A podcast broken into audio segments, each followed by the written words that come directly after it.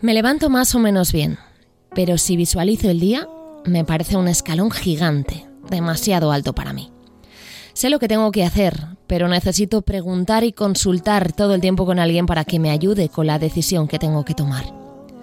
También sé que hago muchas cosas bien, pero las negativas pesan tanto que me siento insuficiente. Me comparo mucho con mi alrededor y me cuesta no pensar que todos lo hacen mejor que yo. También me cuesta empezar tareas porque creo que no voy a poder acabarlas.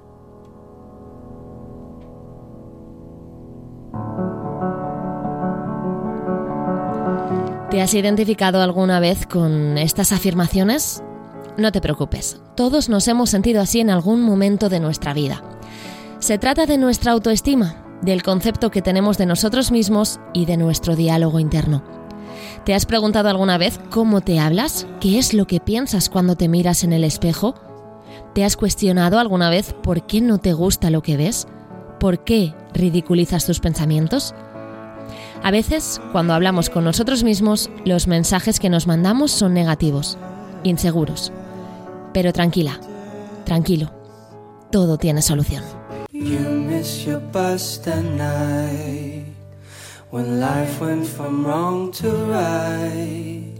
Y la solución nos llega de la mano de la psicóloga María José Santiago. María José, qué placer poder eh, saludarte y poder comenzar ya este podcast. ¿Cómo estás? Hola Marta, qué bien estar aquí contigo. Estoy yo aquí ya preparada con mi tacita de té para que empecemos.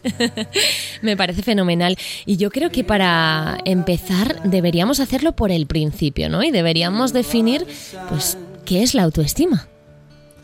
Claro, yo, yo te diría que la autoestima es todo ese conjunto de de pensamientos, todo ese conjunto de definiciones, emociones que yo tengo sobre mí misma. ¿no? Y es como si fuese toda esa evaluación perceptiva que yo hago sobre mí.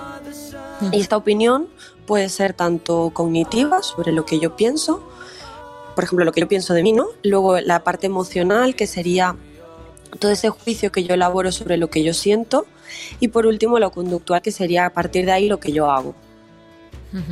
¿Y por qué es tan importante cuidarla? ¿Por qué es tan relevante estar bien? Todos estos desequilibrios que se pueden producir en nuestra autoestima pueden luego eh, derivar en ciertos eh, trastornos como pueden ser bueno los eh, relacionados con el estrés con la ansiedad incluso con la, los relacionados a la parte anímica que serían los, depresivos por ejemplo. Y luego también porque puede bueno se pueden generar más miedos cierta irritabilidad una dificultad para tomar decisiones se pueden producir problemas también de insomnio dificultad de concentrarme. Entonces por eso es tan importante se pone tanto énfasis en el, en el poder trabajar la autoestima y que podamos saber em, en qué cosas eh, yo tengo fortalezas, en qué cosas yo tengo debilidades y a partir de ahí hacer todo el trabajo. Las afirmaciones con las que empezábamos nos las enviaban personas por redes sociales, ya que, bueno, pues en muchas ocasiones nuestra manera de poder interactuar con, con vosotros es mediante el Instagram de la consulta de María José, que es Blue Mind. Allí recibíamos también comentarios más evidentes de un problema, mm, como por ejemplo, a veces no entiendo por qué mis amigas me quieren eh, o por qué tengo el trabajo que tengo porque sentimos que no merecemos lo que tenemos, ¿no? En algunas ocasiones. Mm, también había gente que nos decía que se preocupaba mucho por la vida de los demás y siempre parecía mejor que la suya o también que no ponía límites, no se atrevía a dar su opinión. ¿Todo esto a qué se debe? ¿Es porque hay grados de baja autoestima, María José? En el, en el tema de la, de la, autoestima hay como diferentes eh, opiniones o diferente, diferente teorización ¿no? de cómo, cómo puede estar eh, dividida la autoestima. Hay autores que dicen que eh, tenemos autoestima, podemos tener autoestima baja, ¿no? como si fuese todo un, un continuo en el que eh, pasamos desde la autoestima baja a la autoestima alta. Y hay otros autores que nos hablan también de la autoestima sana. Uh -huh. Para mí esta, esta, definición es una de las eh, más acertadas porque al final eh, cuando hablamos de autoestima sana eh, nos permitimos cambios dentro de la autoestima sana. ¿no? Cuando hablamos, por ejemplo, de tener una autoestima eh, baja o alta, también pueden haber problemas entre una u otra. Me refiero, mm, solemos pensar que a lo mejor el tener una autoestima alta es súper beneficioso, pero también nos puede traer problemas el tener una autoestima muy alta porque claro. Nos puede llegar a hacer, eh, a creer cosas sobre nosotros mismos que a lo mejor tampoco son ciertas. Entonces, cuando hablamos de autoestima sana, ponemos un poco más de realidad esto, porque puedo aceptar eh, esto que se me da bien o esto que se me da mal. ¿Y cómo puede empeorar nuestra autoestima? ¿O, por qué lo hace? ¿Cómo podemos nosotros identificar que, en estos momentos pues tenemos una autoestima bajita y, no estamos bien, porque al final ese es el resultado. Con ejemplos, por ejemplo, como las respuestas que recibíamos de Instagram, con algo así, si pensamos eso es porque no estamos del todo bien o... Sí, también pueden haber momentos en los que nuestra autoestima se pueda ver un poco más tocada, ¿no? El, por ejemplo, yo que sé, me lo invento, ¿no? Pero puede ser un, el empezar un trabajo nuevo en el que a lo mejor nuestras capacidades no están muy desarrolladas al principio. Em, eso nos puede afectar en nuestra autoestima, nos puede hacer creer que no somos válidas para ese puesto.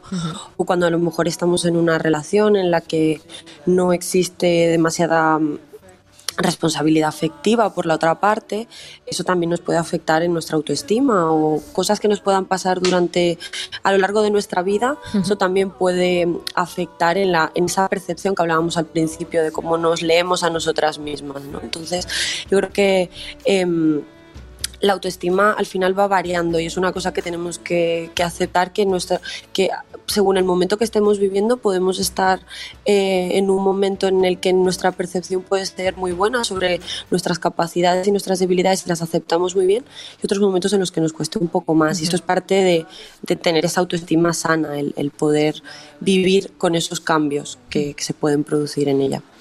Mm, te voy a hacer una pregunta que creo que puede ser un capítulo aparte de este podcast, pero mm, no quiero dejar de tratarlo, aunque sea ahora mismo.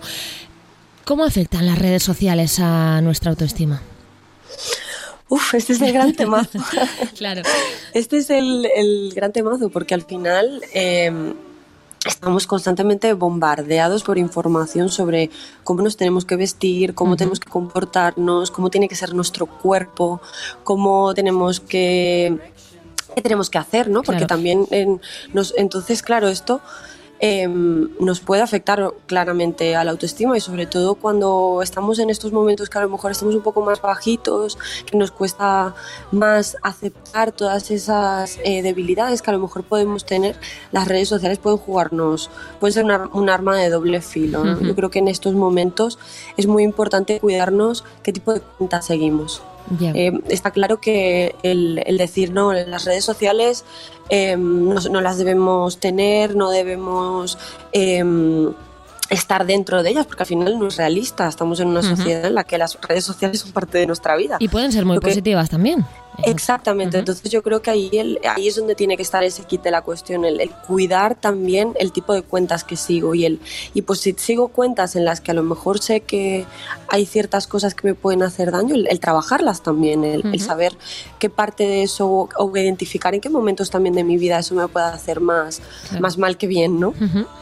Yo también quiero decir que por mucho que seamos conscientes de que esto es un problema, que hay cuentas que nos hacen daño, que las redes sociales en general, mm, todos sabemos que son superficiales y, todo lo que hay detrás. A, veces, aun teniendo ese conocimiento y aun sabiéndolo, nos hacen daño. ¿eh? Nadie está libre de, que nuestra autoestima pueda bajar en cualquier momento pero vamos a ser positivas, ¿no? Eh, yo creo que lo más importante al final es la luz al final del túnel, porque todo tiene solución.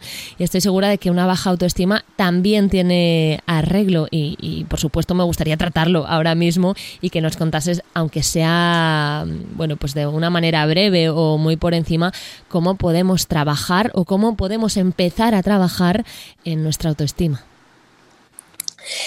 yo te diría que lo primero eh, sería mm, relacionado a lo que hablábamos al principio también, de esta aceptación de nosotras mismas. Eh, lo primero sería tener un concepto, el poder generar primero un concepto sobre quién soy a todos los niveles de mi vida, en, las áreas personales, en el área familiar, en el área de pareja, en el área profesional, quién soy a todos esos niveles. Y eso me permitirá aceptarme tal cual soy cuando pues cuando tengo cosas que hago bien y cuando tengo cosas que hago mal y a partir de ahí es cuando se puede hacer un cambio en la medida que yo me yo sé quién soy en la medida en que me identifico con estas em, con estas virtudes o, o, defectos, por llamarlo de alguna forma, es cuando puedo hacer realmente un trabajo. En la medida que yo no, no sé qué me pasa, no puedo hacer nada. Claro, y esto de, conocerse, de autoconocerse, ¿cómo, ¿cómo, lo hacemos? O sea, yo cojo un papel, eh, me empiezo a describir y empiezo a verme cómo me veo o cómo funciona. Pues puede ser un primer paso. Yo en, en sesiones, por ejemplo, siempre eh, les animo a que en el día a día, a partir de que comienzan sesión, empiecen a hacer las cosas de forma consciente. Cuando estás en tu día a día, el fijarte cómo actúo ante diferentes cosas, cómo, cómo reacciono, cómo, qué digo, el que me hablo, esta parte también es súper importante. Y lo, lo, decías tú al principio en, en el tema de de la introducción al capítulo, ¿no? esa, esa parte del cómo me hablo yo, también es fundamental, porque al final es toda esa información que yo me estoy constantemente em, entrando a mi, a mi cabeza, ¿no? Si yo me estoy hablando y me estoy machacando con, con, frases negativas sobre mí misma, pues claro que me va a afectar en mi autoestima. Entonces, yo siempre animo a los, los primeros días cuando empezamos un proceso terapéutico y sobre todo cuando está muy relacionado al tema de la autoestima, es a, fijarme, ¿no? Pues imagínate, si nos vamos a ver la semana que viene, en, en toda esta semana, em, qué cosas observo sobre mí, cómo actúo con, cuando hablo con mi familia, cómo actúo cuando estoy en el trabajo, qué cosas me gustan, qué cosas no me gustan, el apuntar todo eso y el hacerme como un mapa general de eso. Y, y, sí puede ser, eh, pues escribiéndolo. Eh, yo soy más analógica en ese sentido, entonces yo siempre animo a que escribirlo en el papel. A escribirlo en papel, a escribirlo en un papel, pero bueno, hay, hay personas que, que, se sienten más cómodas, a lo mejor una nota en el móvil o en un documento en el ordenador. Pero, pero bueno, a mí la parte analógica me gusta un poco más porque te permite también sacarlo de una forma física, ¿no? Es como si fuese un tipo de ritual en el que yo saco todo eso que tengo en mi cabeza y todo eso que me preocupa y lo escribo, ¿no? Y hago como un acto bastante eh, claro, ¿no? De, sacarlo y, y, ponerle orden en un papel. Y son cosas que puedo tachar, que puedo modificar, que puedo hacer, puedo ver que puedo hacer cosas con ello pero bueno, eh, a nuestras personas más eh, digitales no pasa nada. También lo podéis hacer de forma eh, en ordenador o en notas del móvil. Pero sí, sería el, escribir, el empezar escribiendo. ¿Y cómo seguimos? Una vez ya sabemos qué opinión tenemos sobre nosotros mismos, ¿qué tenemos que hacer? Pues a partir de ahí, bueno, justamente en, mis redes sociales em, construí como una especie de reto, ¿no? De cómo trabajar la autoestima en ocho semanas. Em, obviamente es algo, em, un ejercicio más de eh, psicoeducación barra eh, comenzar a ver hacia adentro, ¿no?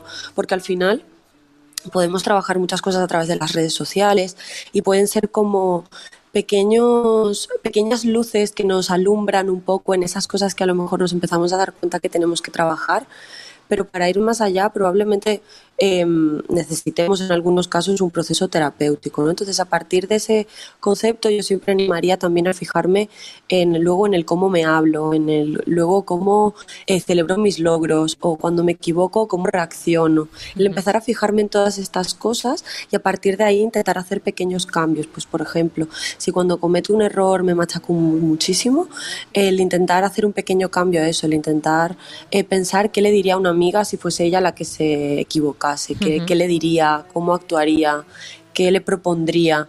Y, mm, y, a partir de ahí generar esos pequeños cambios, ¿no? de, de cómo me hablo, cómo me trato, y cómo me percibo al final. Aprender a respetarnos. Bueno, muy importante ese reto de las ocho semanas para solucionar problemas de autoestima que podemos encontrar en tus redes sociales. María José y yo mm, hemos elegido You Are the Sun para este capítulo porque yo creo que, que, es un mensaje muy importante, ¿no? El que nos puede mandar esta canción. Digo el que nos puede porque cada uno ya sabes que interpreta la música mm, como quiere o depende del momento en el que esté en su vida. Pero yo creo, María José, que todos somos el sol, ¿no? Que todos tenemos esa luz en algún momento y, y todos debemos aprender a ver que nosotros también podemos brillar. María José, hablamos muy prontito. Muchísimas gracias y un abrazo muy fuerte a todos. A ti, un abrazo.